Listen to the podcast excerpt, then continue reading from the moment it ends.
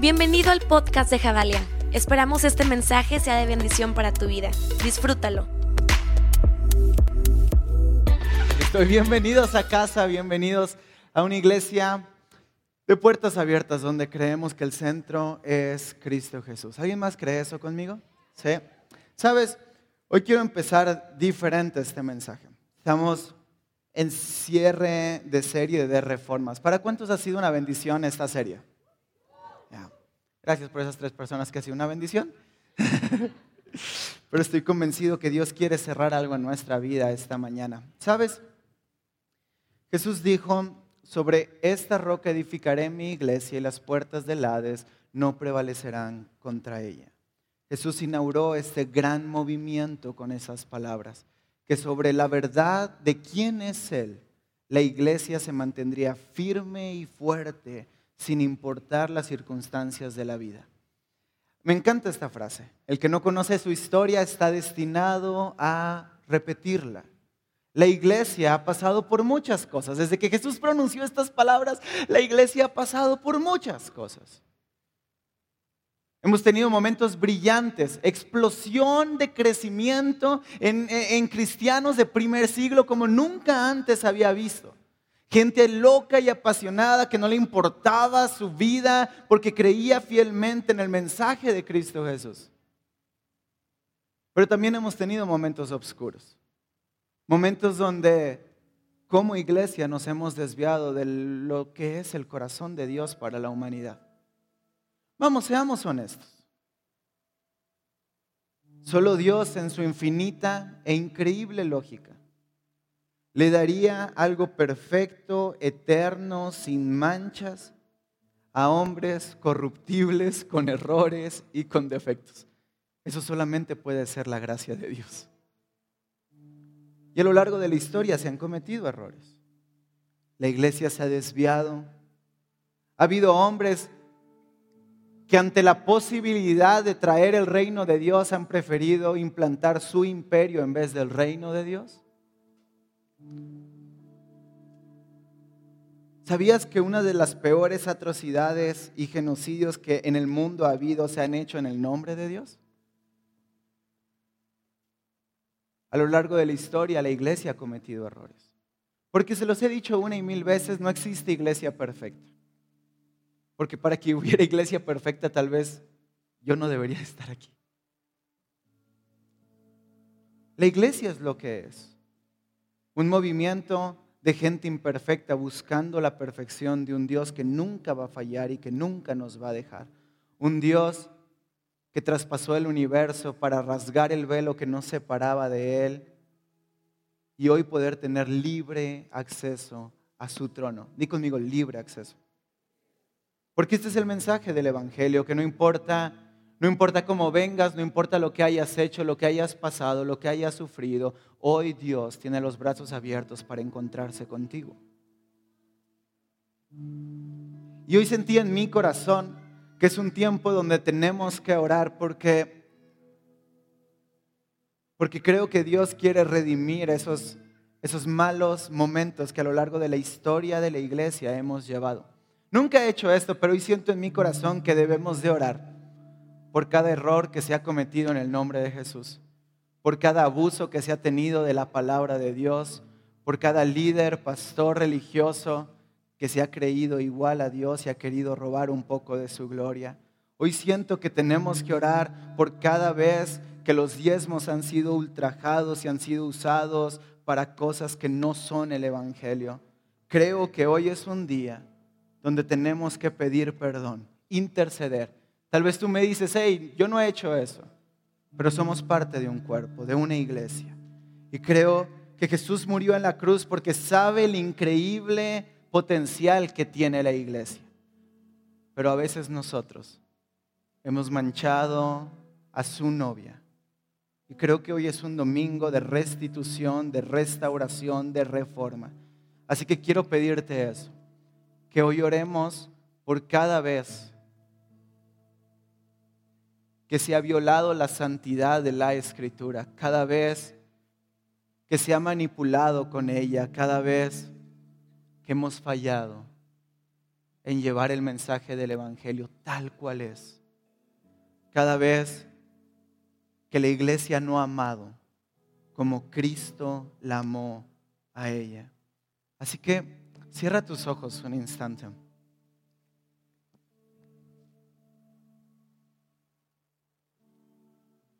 Y di conmigo, Jesús, gracias. Porque ya no hay nada que nos separe de ti. Gracias, Jesús.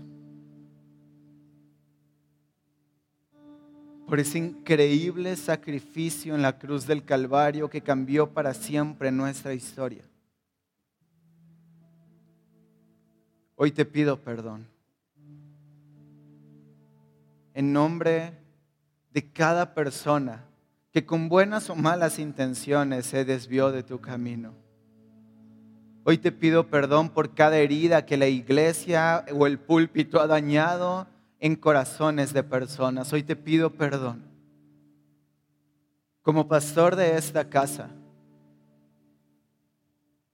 por cada vez que hemos fallado a lo que tú querías que hiciéramos te pido perdón. Por cada hombre y mujer que en tu nombre ha cometido cosas contrarias a tu voluntad.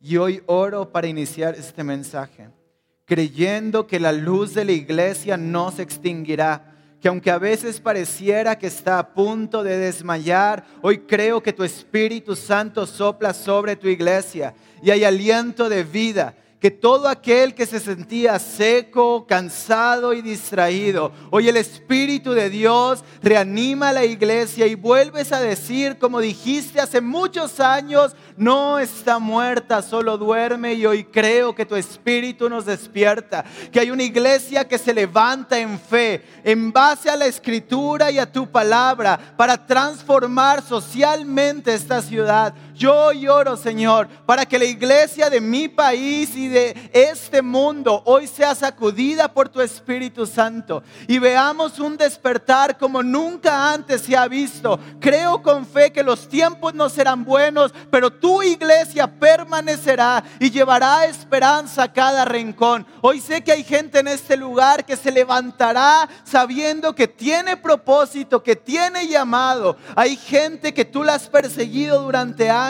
y que te ha sacado la vuelta y hoy sé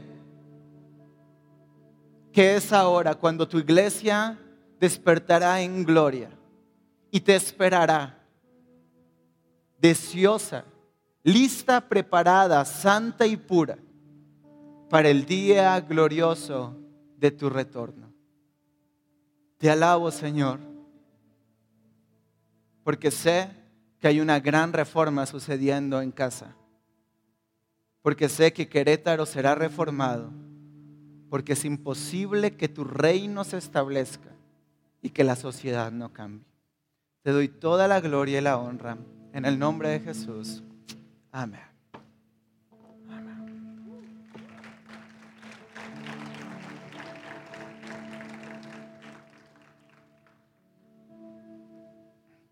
Pues bienvenidos a cierre de reformas.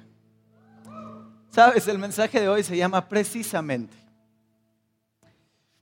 Creo que uno de los errores más grandes que hemos cometido en la historia de la iglesia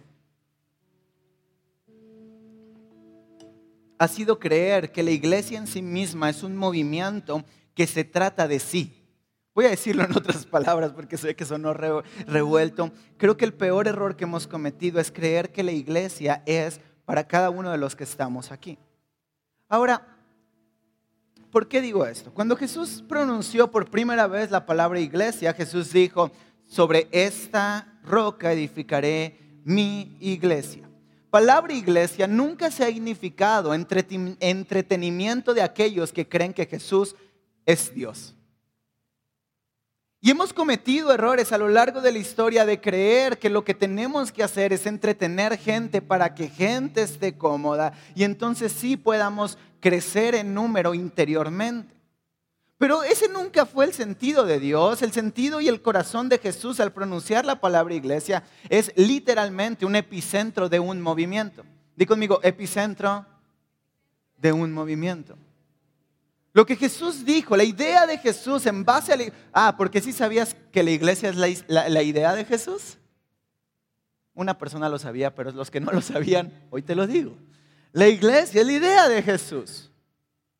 Él soñaba con gente que estuviera tan apasionada por la verdad del Evangelio, tan ah, abrumada de la grandeza de que Dios mismo se había materializado para hacerse hombre. Ah, ¿Alguien está conmigo? ¿Alguien puede entender eso en su corazón? Dios pudo haber quedado en el cielo y haber dicho, eh, salvos. Y ya, Él era Dios. Él es Dios. Él pudo haber dicho, ya. Pero no hizo eso. Él vino. Porque déjame decirte algo, Dios es un Dios personal. Dios tiene todo el poder para cambiar tu vida y lo puede hacer a la distancia, pero Él le encanta la intimidad contigo. Él le encanta estar contigo, conocerte, caminar a tu lado. Y cuando Jesús vino, ese era su corazón, que gente estuviera tan abrumada por la gracia de Dios, gente estuviera tan abrumada por el amor de Dios, que decidiera cambiar para siempre su vida e ir y cambiar el mundo que lo rodeaba. Por eso pronuncia esta palabra iglesia un movimiento, un epicentro donde gente se apasiona por algo y entonces va al mundo y lo cambia.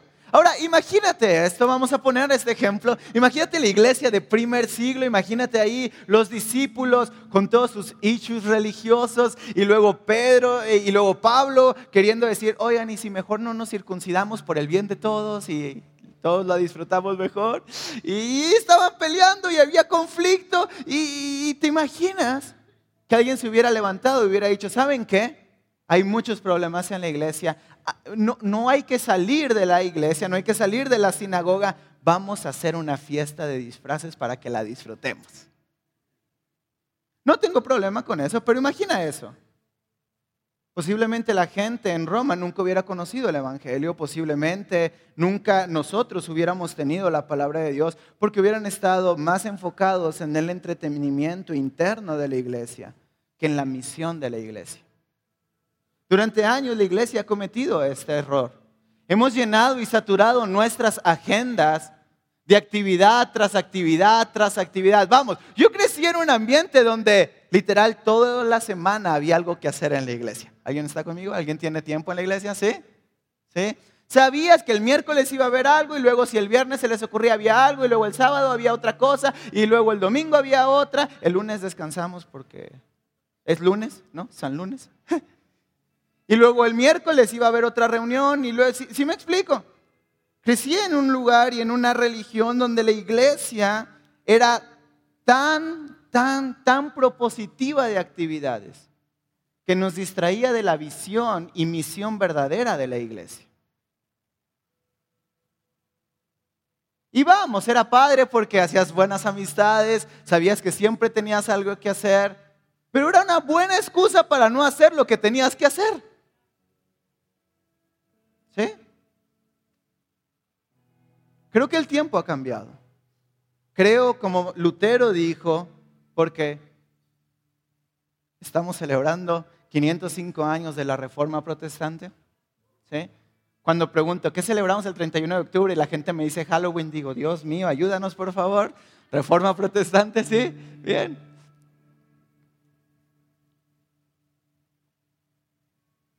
Pero creo que a lo largo de la historia y que hoy en día la iglesia necesita reformarse, de volver a entender cuál es nuestra misión en este mundo.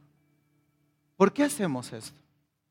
Vamos, yo tengo la fe y sé que en ambientes como estos Dios nos habla, nuestras vidas cambian, se nos enchina el cuero y todo, ¿no?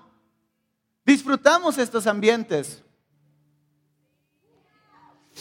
Ok, vamos a borrar eso. Dejen de grabar, ¿ok? Disfrutamos estos ambientes. Sí. Celebramos la grandeza de Dios. Sí. Somos una iglesia que disfruta a Cristo. Pero no podemos dejar de lado que hay una misión que tenemos que cumplir.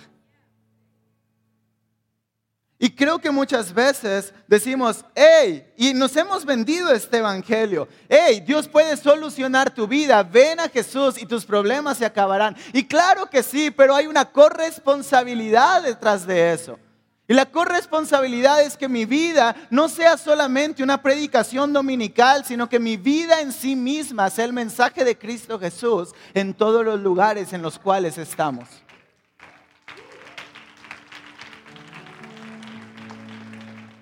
Y sabes, estamos hablando de reformas. A lo largo de los años hemos hablado, porque la iglesia ha tenido muchísimas reformas. De hecho, el año pasado creo que hablamos de pre-reformadores, porque a veces pensamos en reforma y pensamos en Lutero, pero hubo muchas personas que dijeron, hey, creo que tenemos que reorientarnos. Yo quiero hablarte de la esposa de Lutero, un segundo. Catarina von Bora. Es conocida como la monja rebelde. No es la novicia rebelde, esa es otra. No, era la monja rebelde. ¿Por qué? Porque a sus 16 años entra al convento, pero ella sabía que había algo que no estaba bien. Se topa con mensajes de Lutero y eso cambia. El Lutero le enamoró con cartas. Eh, Escríbanle cartas a su esposa. ¿Eh? Esa es la tarea de hoy. Entonces Lutero estaba escribiendo y eso llegaba ahí a oídos de ella y, llega un momento donde hace toda una revuelta. Y sale con más de 16 monjas un día en la noche. Vamos, en, el, en ese contexto, haber hecho eso, ellas eran merecedoras a la muerte. Mi pregunta para ti es, ¿tu convicción es tan firme que la muerte simplemente es un concepto aislado porque tu convicción es más fuerte que el miedo a perder tu vida? Somos una iglesia de convicción real, fuerte, profunda, que no importa que la sociedad nos grite que tenemos que hacer algo, nosotros sabemos que podemos mantenernos firmes ante la convicción que Cristo Jesús nos ha dado. Ah, es una buena pregunta, ¿no? Ellos sabían que hacer eso, que ir y defender la verdad del Evangelio les podía costar la vida. Le doy gracias a Dios que hoy no sea así, porque no sé si tendríamos las iglesias que tenemos. Y sale y, chistosamente, pues como que Lutero no le gustaba mucho, vamos, era un tipo no tan agraciado, un tanto loco. Psicológicamente Lutero no estaba muy bien, seamos honestos. Su salud era pésima.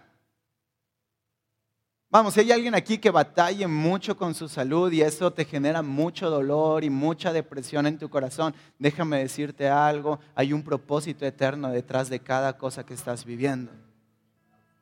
Porque tú ves a Lutero y dices, wow, era un gran hombre. No, era un tipo que de verdad le dolía vivir. Si tú alguna vez has leído sus cartas, de verdad le dolía vivir. Le dolía todo, literal, hasta de las uñas del pie chiquito estaba enfermo. Te lo prometo, en verdad. Entonces, pues Catalina dijo, pues como que no es tan buen partido, escribe bonito, pero va a estar caro el seguro, ¿no? Arregla el matrimonio, se casan. Ella no se casa muy enamorada, pero sabía que era lo que tenía que hacer para que el movimiento protestante siguiera. Y entonces redefinen lo que es una familia cristiana. El mismo Lutero dice que mucho del impulso del mensaje protestante no tendría la fuerza si no estuviera su mujer detrás de él. Ahí es donde las mujeres gritan, ¡Oh, sí, aleluya, amén! Sí, claro, eh, ahí es donde le dan codazo a su esposa. No se crean.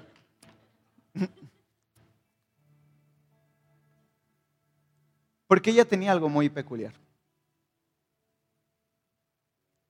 Ella redefinió el rol de lo que significaba ser una mujer de familia y de casa. ¿Por qué? Porque vivimos en este mundo y desde ese entonces donde lo santo era santo y lo cotidiano era secular y no tan sustancial. ¿Me explico?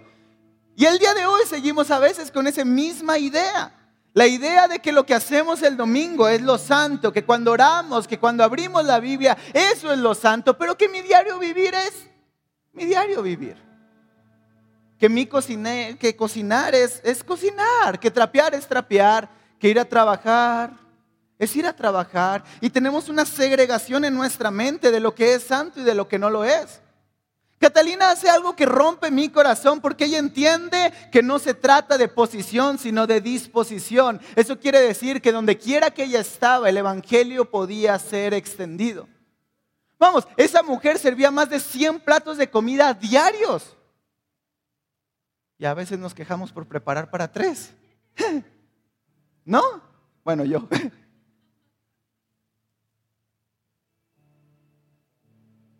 Vamos, cuando vino la peste negra, le entró duro a trabajar. Vamos a ponerlo en nuestro contexto. Cuando entró el COVID, no se escondió porque tuvo miedo, fue al hospital a darle de comer a la gente que lo necesitaba. Ese es el contexto. Eh, eh, eh, trayéndolo a nuestros tiempos. Cuando, cuando vino COVID y nos metíamos al hospital, la gente me escribía, me decía, estás loco, eres un imprudente. Imprudente, la iglesia necesita manifestarse. ¿Qué importa si crees que es prudente o no? Si es lo que Dios nos llamó a hacer, lo vamos a hacer. ¿Cuánto hace falta carácter en la iglesia de gente que diga, si Dios me mandó a hacerlo, no importa las consecuencias, yo sé que Dios me mandó a hacerlo y sé que aunque va a ser difícil, el resultado será eterno y será glorioso.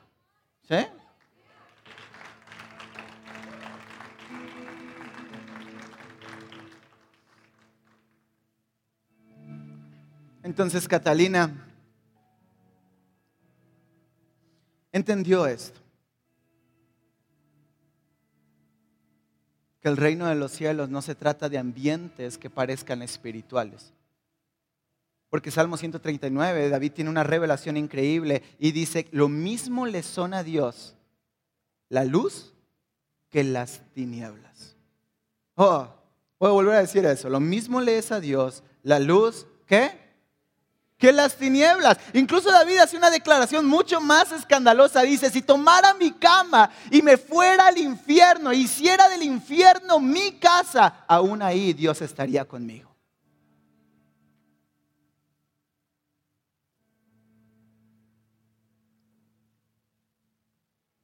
Pero vivimos en un mundo donde creemos que Dios lo dejamos en la iglesia o en nuestro cuarto cuando oramos y no entendemos que Dios, que Dios no le da miedo las tinieblas. Que Dios va contigo en cada lugar y en cada ambiente. Que el lugar en donde Dios te ha puesto es un lugar estratégico para que la iglesia tenga hoy el resplandecer de gloria que Él está esperando y que este mundo está clamando. Que el lugar en el cual Dios te ha puesto no es un lugar aislado. No naciste donde naciste porque sí. No viviste lo que viviste porque sí. Hay un propósito eterno detrás de cada una de las circunstancias de tu vida. El problema es que como iglesia no hemos entendido que hemos sido posicionados en un mundo para traer una respuesta al lugar en el cual Dios nos ha puesto. Vivimos nuestra vida creyendo que el tiempo, el lapso de historia que tenemos en este mundo, se trata de ver cuánto dinero podemos obtener, cuántas riquezas podemos acumular, cuántas relaciones podemos lograr, cuántas propiedades podemos tener. Y se nos ha olvidado que el propósito eterno de Dios no es lo que nosotros podemos lograr para nuestro beneficio, sino es cuánto podemos impactar la vida de la gente que está a nuestro alrededor. Yo sé que no gusta eso. Porque seamos honestos, nos levantamos todos los días en la mañana buscando nuestro propio beneficio. ¿Qué podemos obtener para nosotros? Vamos, seamos honestos. Muchos de nosotros incluso venimos a la iglesia para ver qué podemos obtener de Dios.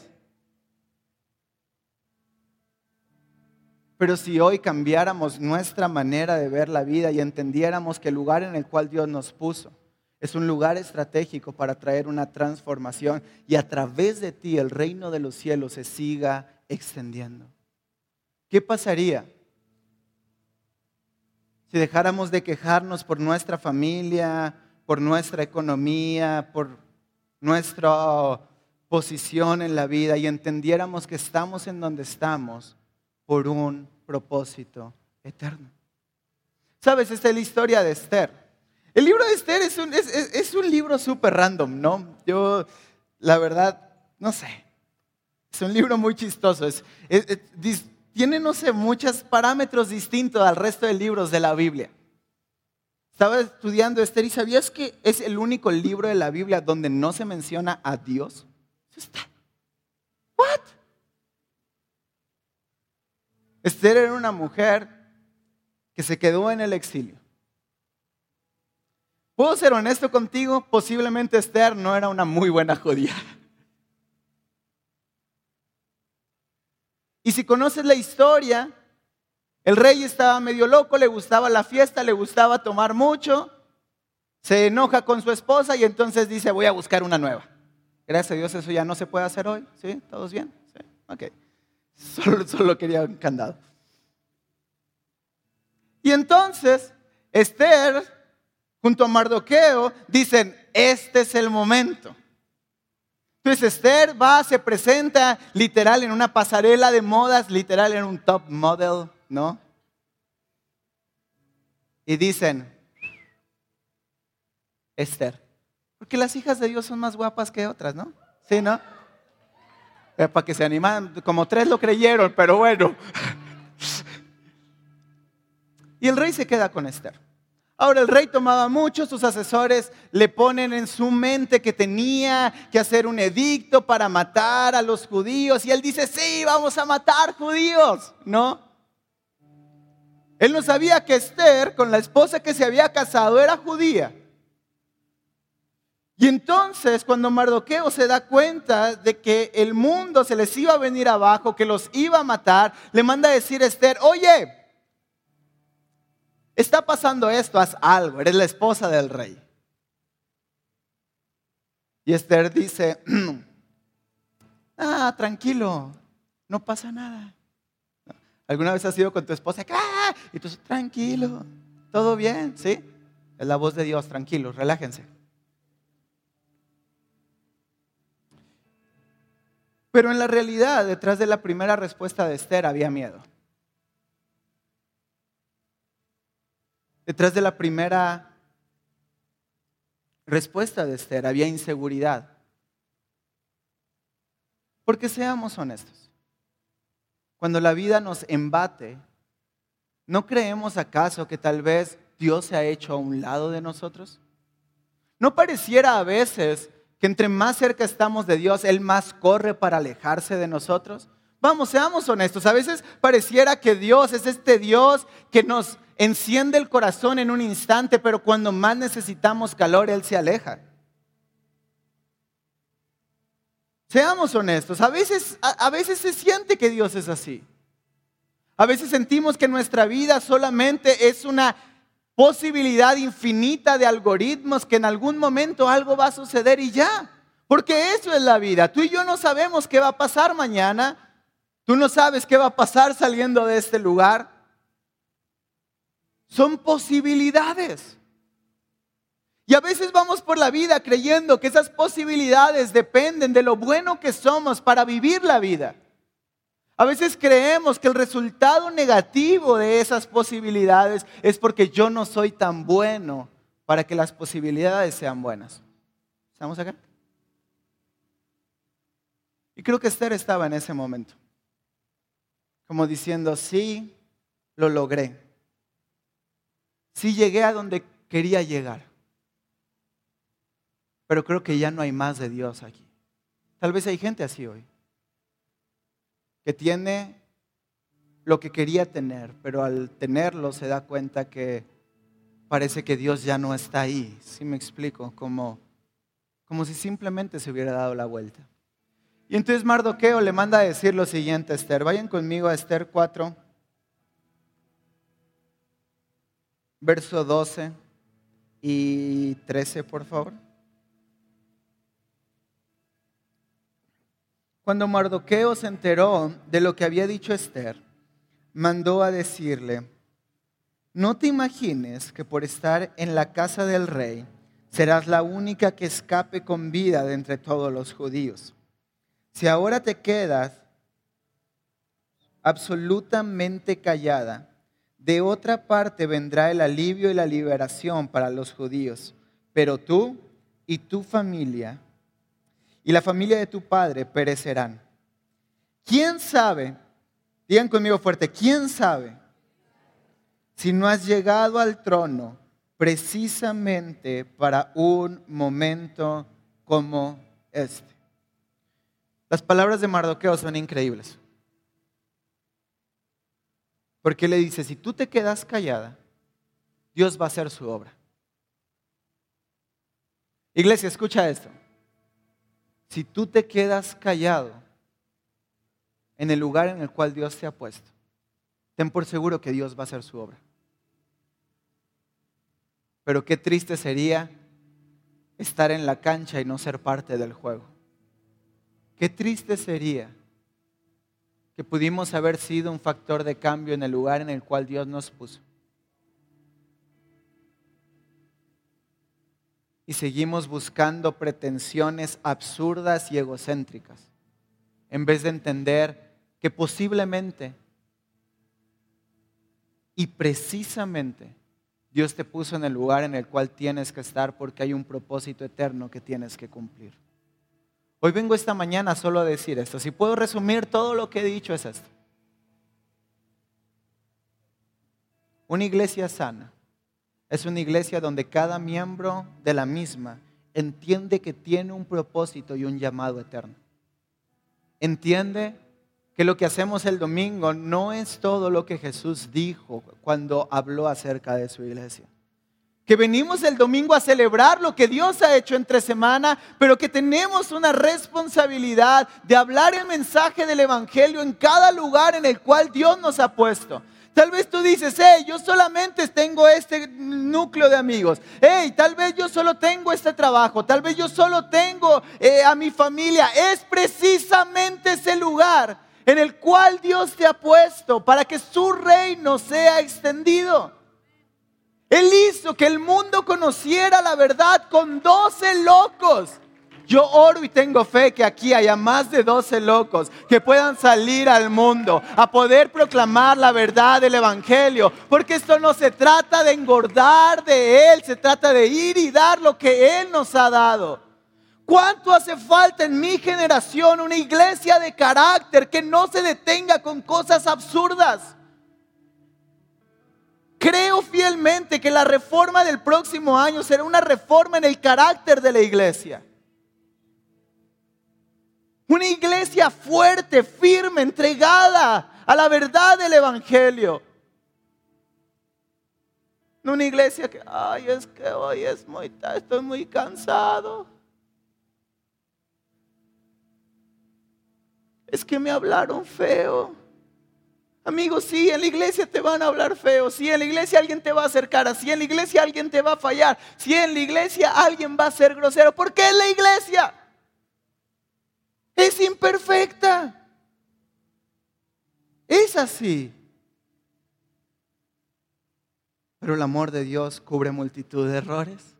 Pero el amor de Dios se derrama para todos porque todos buscamos la misma gracia, porque todos estamos en el mismo lugar. Si estoy aquí, no será, termino con esto.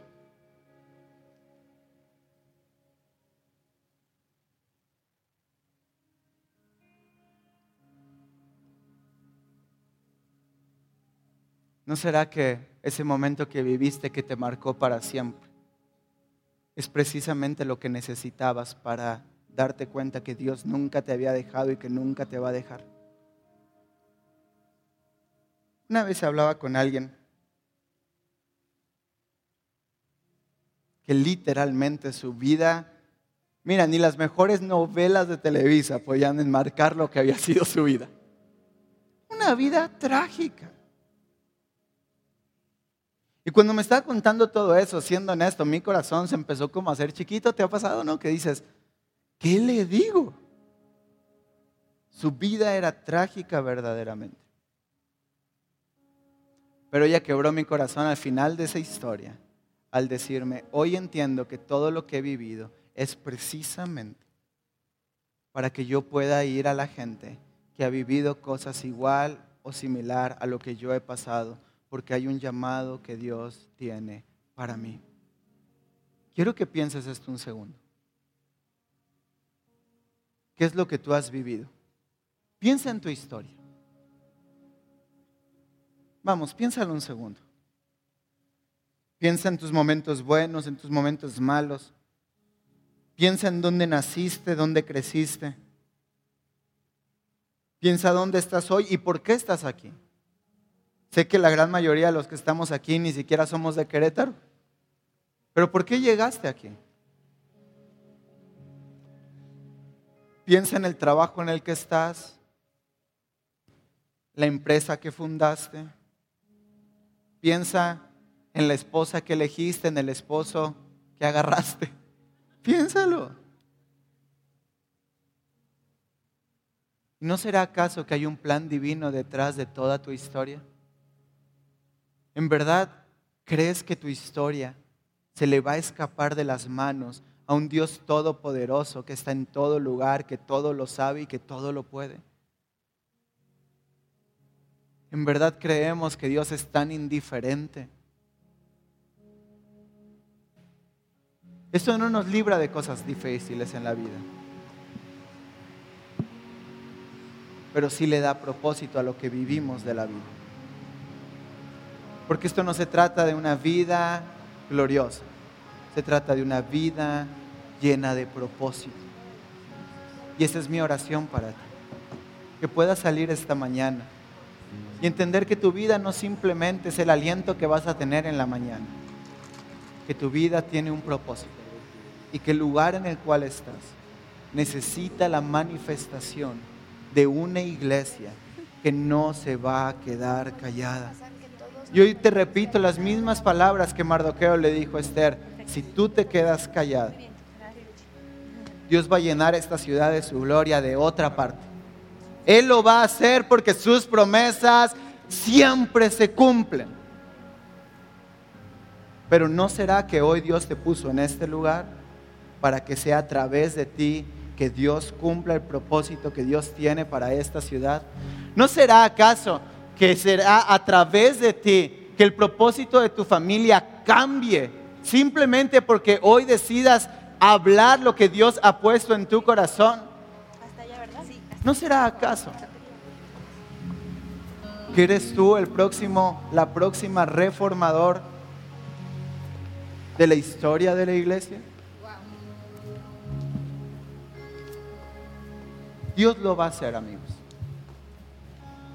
Mi pregunta es, ¿lo va a hacer a través de nosotros o lo va a hacer a pesar de nosotros? Yo quiero orar hoy.